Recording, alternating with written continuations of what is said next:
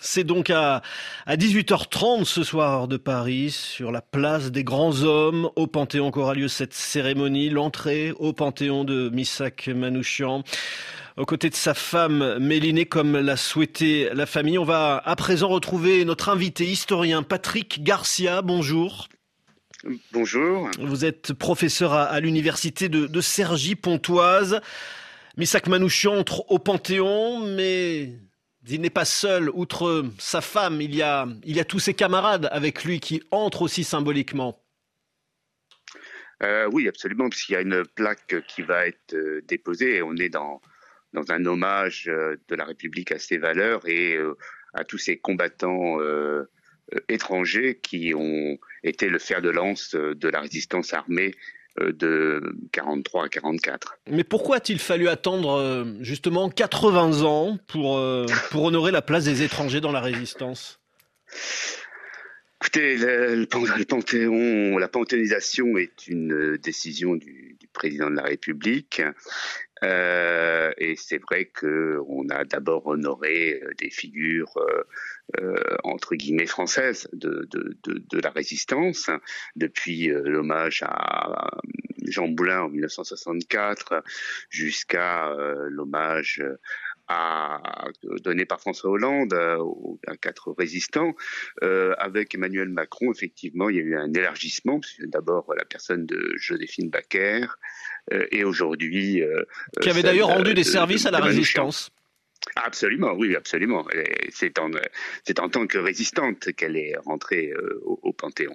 On a, Donc, euh, ce, chemin, ce chemin est un peu est long, effectivement, mais il tient aussi aux, difficultés, euh, peut-être à prendre en compte la réalité de ce que fut la résistance. On a entendu la fiche rouge, la, chanson de, Léo Ferré, sans le, le poème d'Aragon et sans la, sans la chanson de Léo Ferré, surtout Misak Manouchian serait-il entré au Panthéon? Écoutez, euh, je sais pas, il y avait d'abord l'affiche rouge elle-même, c'est-à-dire que euh, cette affiche qui se voulait une façon de, stigmatiser euh, des, terroristes en tant qu'étrangers armés du crime, immédiatement avait été euh, était devenu le symbole de la résistance, avait été lu autrement. Là, on est vraiment dans une inversion de symbole. Donc, il y a d'abord l'affiche rouge, qui est cet acte de propagande nazie qui se retourne contre les nazis et qui devient symbole de la résistance. Après, effectivement, euh, en 1944, on a préféré honorer euh, euh, des, résistants euh, français euh, plutôt que les étrangers. On a même vu des endroits où les FTP MOI ont, attribué leur, leur victoire au FTP, je dirais, au FTP, FTP. Pourquoi la, vous avez évoqué euh, l'entrée au, Panthéon de, Jean Moulin. Il y a eu aussi les, quatre résistants que, François Hollande a, fait rentrer en, 2013. Pourquoi, la figure des résistants euh, suscite autant de, respect, d'émotion auprès du peuple français, plus que toute autre personnalité?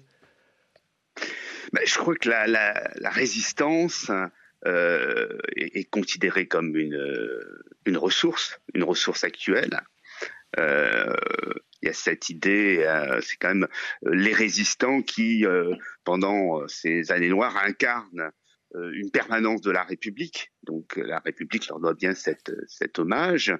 Et puis, euh, oui, c'est un combat qui continue de, parler aux, Français. C'est quand même le, grand moment qui inverse euh, l'image qu'on peut avoir de la France de, de Vichy. C'est l'anti-Vichy, la résistance.